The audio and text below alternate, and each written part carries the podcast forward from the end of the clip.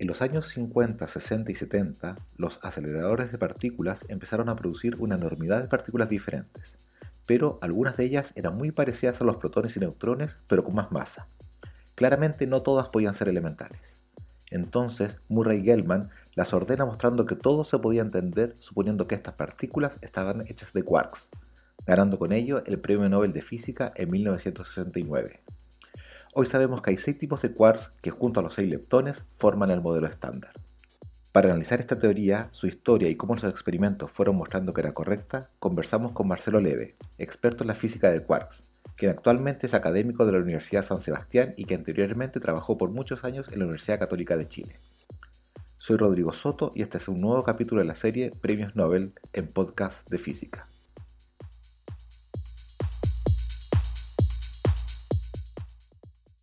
Nosotros comenzamos hablando de la fuerza fuerte, ¿cierto?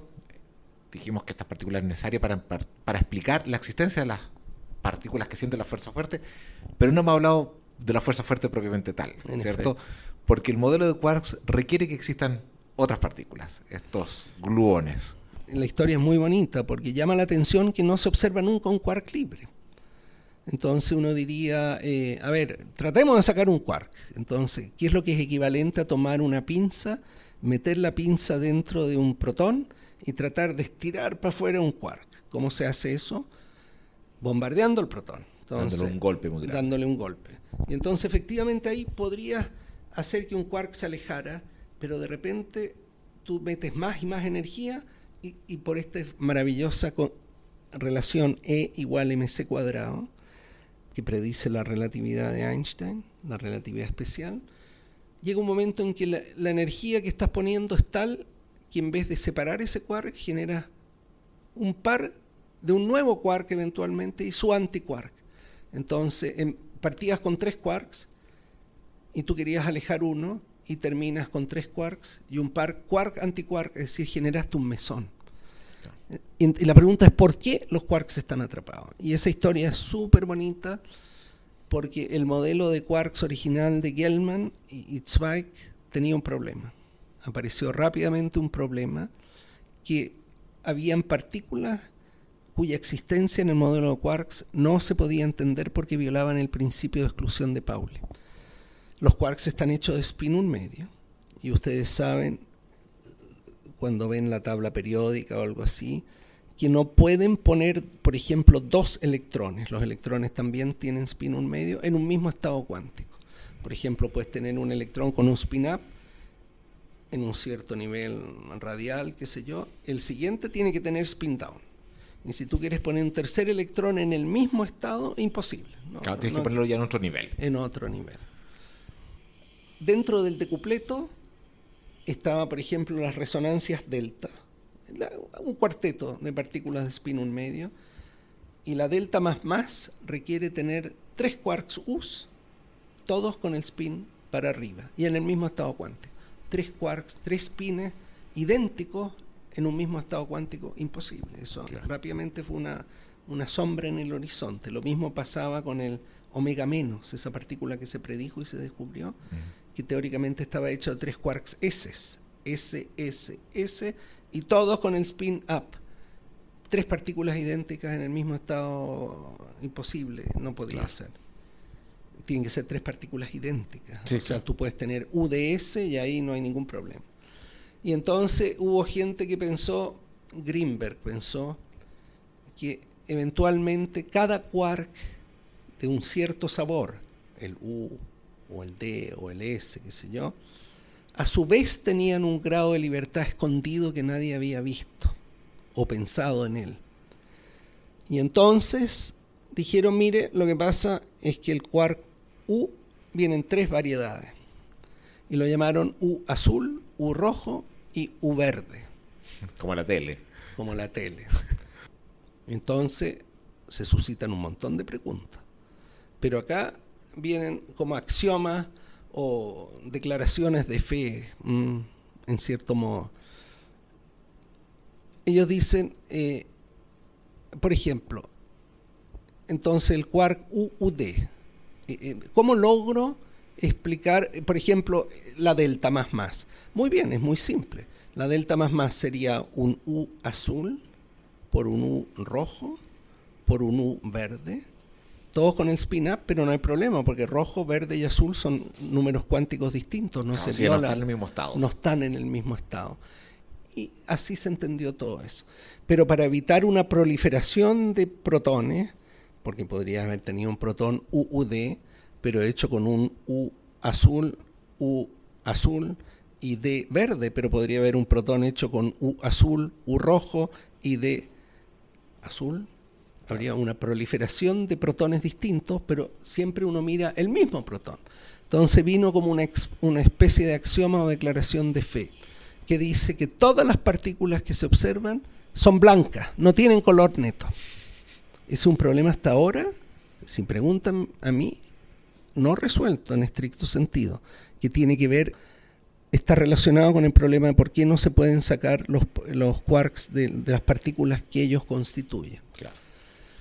Y entonces, fíjense que estoy hablando de tres cargas ahora. Estoy hablando de carga que le podrían haber puesto carga mamá 1, mamá 2, mamá 3, pero le pusieron nombres de colores. Hasta el momento en la física se conocían dos tipos de carga nomás. Carga eléctrica positiva, carga eléctrica negativa.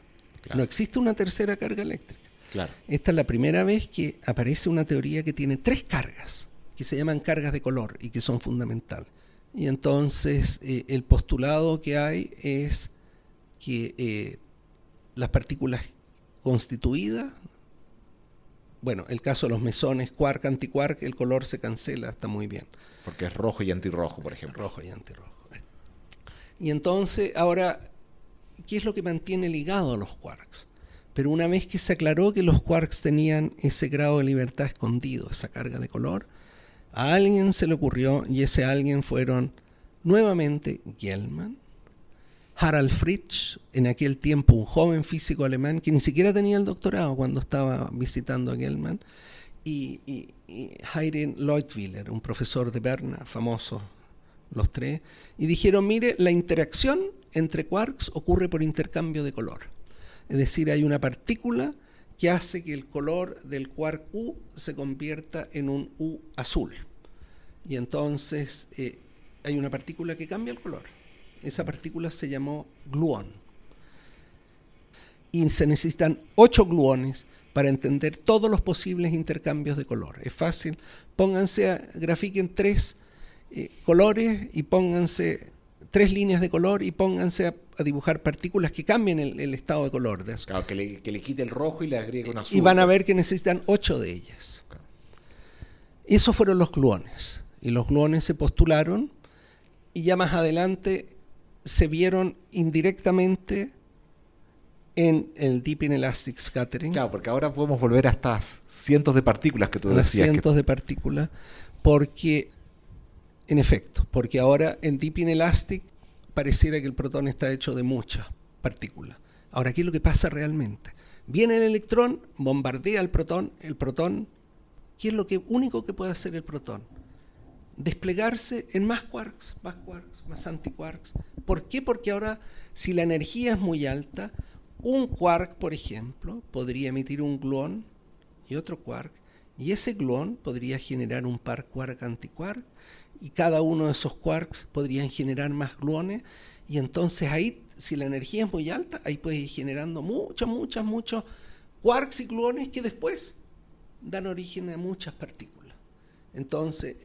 Pero por un rato está todo junto. Todo está junto, pero cabe esa posibilidad. Entonces uno entiende por qué el fotón en Deep Inelastic ve tantos constituyentes porque está excitando al protón, porque le está produciendo energía suficiente para que se produzca esta cadena de excitaciones de gluones y quarks. Cuando aparecen muchas partículas en física, eso es sinónimo de que hay una teoría cuántica de campos detrás. Y esta teoría se llamó cromodinámica cuántica, porque era una teoría cuántica de campos donde lo que ocurría era intercambio de color. Entonces, cromodinámica cuántica y es una teoría maravillosa, o sea, es realmente súper linda. Eh, la entendemos en el sector de altas energías muy bien. O sea, Deep Inelastic Scattering lo podemos calcular muy, muy bien. Y, esta, esta, teoría, eh, perdón, esta teoría entonces es la que explica, es la, teoría ya más bien formada que explica cómo se unen los, los quarks para formar partículas y cómo interactuar entre Una ellos. Una explicación plausible, sí. Claro. Pero, pero, tú dices que tiene dificultades. Tiene dificultades. La teoría funciona muy bien cuando, como en Deep Inelastic, hay una energía muy grande involucrada. Y cuando hay energía, o sea, muy grande, significa que estamos explorando distancias muy pequeñas. Muy bien. Entonces, se descubrió algo absolutamente fascinante, que cuando dos quarks están muy cerca, muy cerquita, la interacción entre ellos se vuelve muy tenue. En principio, si están muy cerca, son casi libres, ni se ven. Eso se llamó libertad asintótica. O sea, a distancias muy pequeñas, los quarks son libres. Y eso ocurre a muy altas energías. Pero sin embargo, a bajas energías, por ejemplo, el protón convencional, así tranquilito, aguachadito, hecho de tres quarks, ahí las energías son relativamente, son bajas las energías, y ocurre que la constante de acoplamiento, el acoplamiento entre los quarks empieza a crecer y se empieza a tornar no débil, sino fuerte. Y entonces nuestra ignorancia nos permite trabajar hoy teoría cuántica de campo solo en el sector perturbativo. Cuando las interacciones son de débiles. débiles. Entonces no entendemos el confinamiento, porque el confinamiento ocurre porque precisamente quiere separar un quark de los otros y empieza a crecer la interacción. Y eso no o sea, lo sabemos calcular hasta el día de hoy. O sea, se entiende cualitativamente lo que tú me acabas de, de, de, explicar, cómo cuando chocas sale una y se empieza a generar esta cascada de partículas. Eso, eh, eh, porque es el sector de, donde los quarks son débiles y podemos la interacción entre quarks son débiles, claro. entre quarks y gluones, y entre gluones y gluones y gluones. Los gluones Claro. son parecidos a los fotones, pero interactúan entre ellos Claro. directamente. Claro, pero, pero no, podemos cal- no podemos calcular El cosas. sector, el sector de bajas energías está fuera de nuestro alcance. el. Se, se, se simula en grandes computadores.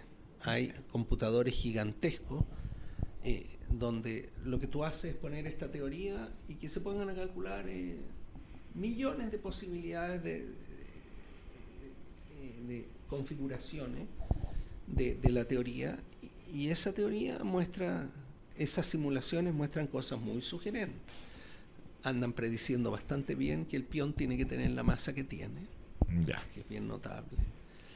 Y, y- y en cuanto al confinamiento, ven, ven la transición de confinante, o sea, eh, pero desde un punto de vista estrictamente teórico, en el marco de QCD hasta el día de hoy escapa nuestra comprensión. Pero, pero de todas maneras la, la gente ya hay un consenso que la cromodinámica cuántica es la teoría De las interacciones fuertes. de las interacciones fuertes, junto con las otras teorías que explican las interacciones débiles. A pesar, a pesar de que no entendemos bien las interacciones. No, fuertes. claro. En el mismo sentido, fíjate que las interacciones entre moléculas dipolares, el agua, por ejemplo, moléculas de aceite que tienen un dipolo eléctrico, tú pones dos dipolos y la interacción entre ellos no tiene nada que ver con Coulomb. Coulomb es muy simple. Claro. La carga 1 por la carga 2 dividido por la distancia al cuadrado. La distancia entre eh, la interacción entre moléculas dipolares cae como 1 partido por la distancia a la quinta y además con todo tipo de, de- de orientaciones raras. Y la gente pensó, vaya, ¿habrá alguna interacción nueva detrás de las interacciones dipolares? No, lo puedes entender como suma de interacciones colombianas ordinarias. Claro. En el mismo sentido, la gente piensa que la interacción fuerte es como un remanente de la interacción más básica que es la cromodinámica cuántica. Pero no ha sido probado hasta el día de hoy. Claro. Quería ir a, a, a uno último tema de, de- de esto de los quarks, que es para llevar de vuelta a, a la relatividad, ¿ya? De esto que tú hablabas recién, de que la, la masa y energía están relacionadas, ¿cierto? Claro, que cuando lo- los quarks tienen, son elementales, tienen masa, ¿cierto? Se les ha medido y predicho de alguna forma sus masas, pero cuando uno dice, bueno, el quark, eh, o sea, el, el protón está hecho de quarks UUD, y uno suma las masas de los quarks, Sí. no da la masa del protón, da, da mucho menos. Y, y entonces, ¿con- ¿cómo no entiende uno eso? Hay un ruido. Hay un ruido, sí. Deben estar Yo creo que Podemos seguir. podemos vivir con eso, sí. bueno, sí. podemos vivir. A ver, lo que pasa es que en física, en general, cualquier cantidad medible en realidad no es constante. Por ejemplo, eh, es algo muy sorprendente porque eh, uno dice la masa del quark Bueno, la masa del quark depende de la energía con que uno está explorando el quark. Si tú vas a altas energías, donde vive cromodinámica cuántica, la predicción de la teoría es que la masa del quark decrece con la energía. O sea, energía más alta, la masa del quark es chiquitita. Entonces ahora hay que hablar de la masa de los quarks a una cierta escala de energía. Y a una escala de energía de un GeV, por ejemplo, los quarks resultan tener el quark U algo así como 5 MEF sobre C cuadrado. Para que se ubique la masa del protón son 938 MEF. Estos son 5 de un quark U y del quark D algo así como 8 o 9. Claro. Muy bien. Entonces uno dice, ajá, entonces ahora junto tres quarks y entonces la masa formando un protón y la masa del protón debiera ser 5 más 5 más 8, 10, 18. ¿Y dónde salieron la diferencia con los 938 que se miden? Y entonces eso produjo todo un desarrollo súper lindo de entender de dónde vienen las masas de las partículas. Y esa a su vez es una larga historia porque uno podría preguntarse, bueno, ¿de dónde viene la masa del electrón, por ejemplo? Que no es un quark, que ni mm. siquiera pertenece a categoría. ¿De dónde viene la masa de, no sé, bueno, de los quarks?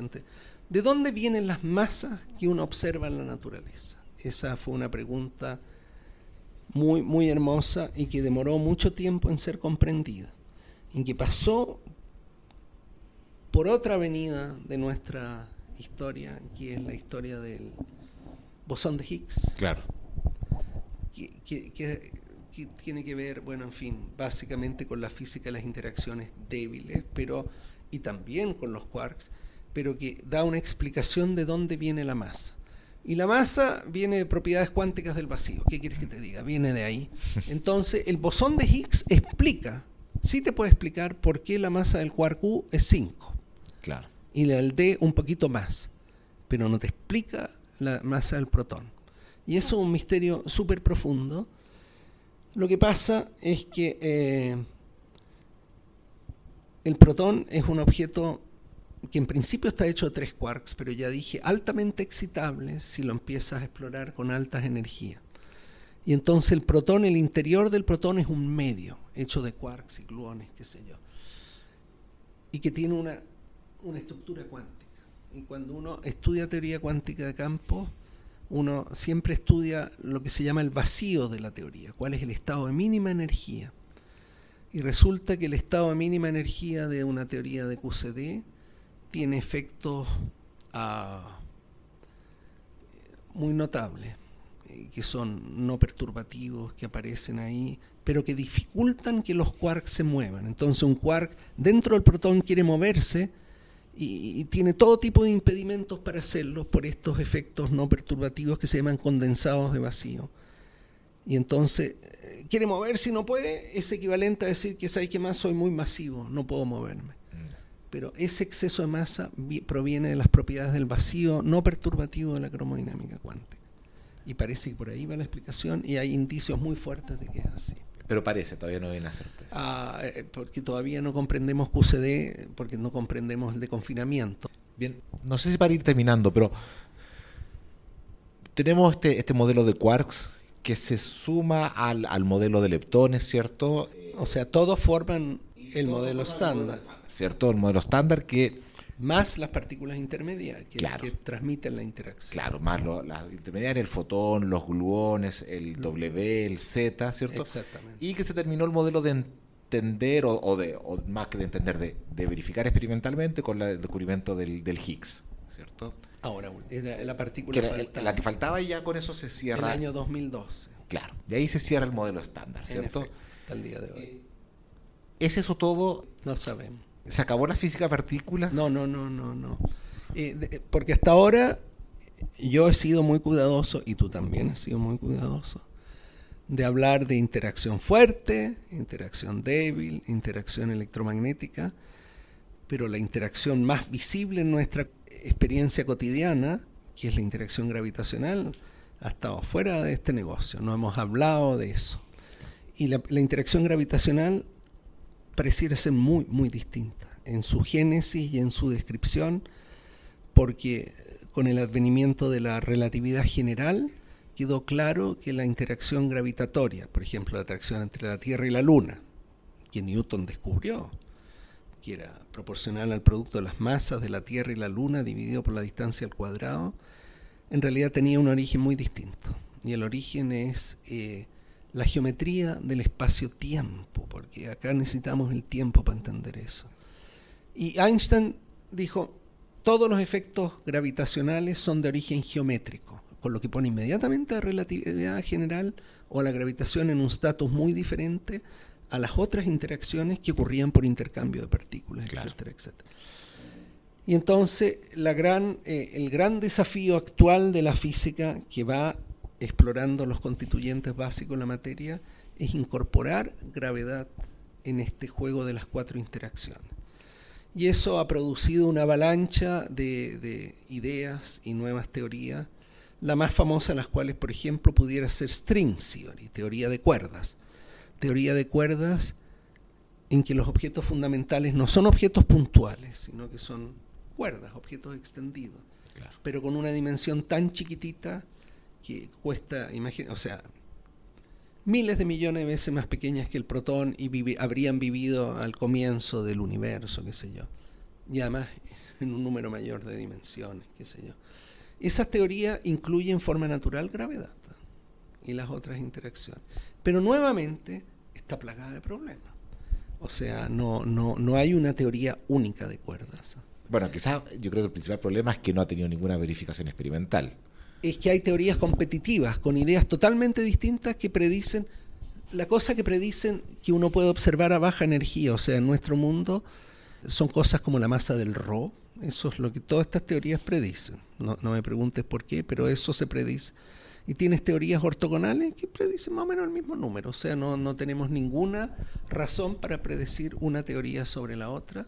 Es, es en este momento, yo creo un poquito que está un poquito saturado esto. Eso es un, cambio, un batatazo muy importante en la, en la descripción de, de intentar lograr comprender gravedad junto con las otras interacciones. Pero física de partículas no ha muerto.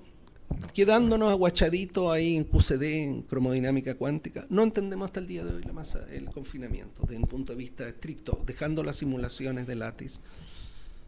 Calcúleme, explíqueme por qué la masa del protón es 938. Tengo algunos indicios, o sea, ah, tengo un modelo, pero eh, yendo a la misma, a la, a la teoría misma, mientras no seamos capaces de entender el confinamiento y qué sé yo, eh, eso no se sabe.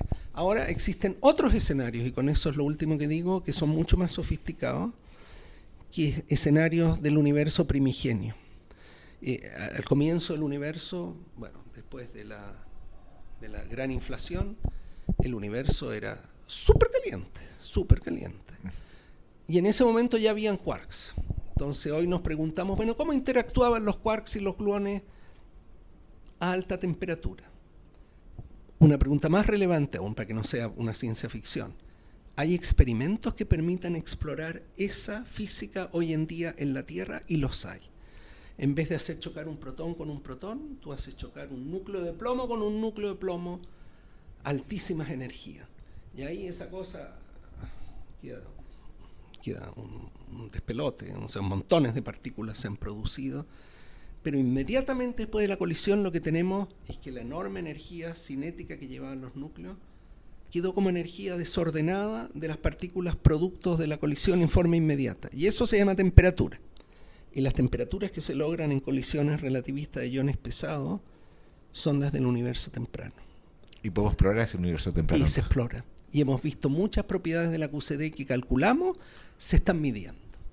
Esa es mi área de trabajo. Mi área de trabajo consiste en, en los últimos años, me he dedicado a lo que se llama teoría cuántica de campo a temperatura finita, en particular entender fenomenología de QCD en iones pesados, en colisiones relativistas de iones pesados, y también en, al interior de objetos ultracompactos como las estrellas de neutrones. Se sabe, por ejemplo, que a altas temperaturas los quarks se deconfinan y que el estado de la materia al comienzo del universo no eran protones, neutrones, piones, no, era una sopa de quarks y gluones que se llama el quark-gluon plasma. Y se está viendo. Se está viendo en este experimento. se está viendo en estos experimentos. Y al interior de las estrellas de neutrones, por, ahora no por efecto de temperatura, sino por efecto de la densidad gigante que hay, también la teoría predice que a altas densidades se produce un deconfinamiento de los quarks y los gluones. Así que esos son nuevos escenarios que se están explorando. Bueno, no sé en realidad a dónde conducirá todo esto, pero eh, eh, eh, es bonito, digamos. la investigación, uno nunca sabe muy bien para dónde claro, llega. Sí. Bueno, Marcelo, muchas gracias. muy, muy interesante este viaje en la física de partículas de los años 20 que partimos. hasta los experimentos que están haciendo hoy día. Un largo viaje. Con un largo viaje. Con este aporte fundamental de Muriel Gelman que permitió entender la física de partículas y, en particular proponer esta existencia de los quarks. Y un último comentario respecto a Gell-Mann, un personaje absolutamente extraordinario. Él hablaba como 11 idiomas. Me consta que hablaba alemán perfecto, por ejemplo. Pero no solo idiomas tradicionales, sino que un colega mío, Aragao de Carvalho, un físico brasileño, me cuenta que hablaba bien dos dialectos amazónicos. Wow. Y él estaba muy interesado en la lingüística y el origen de los idiomas existentes en el mundo.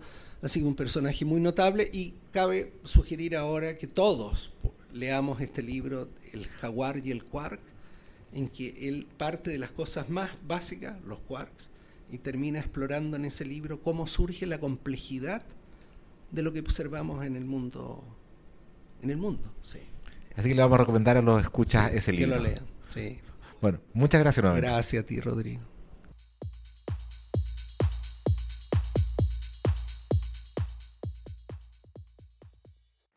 Síguenos y comenta este podcast en nuestra página web, Facebook y Twitter, Podcast de Física.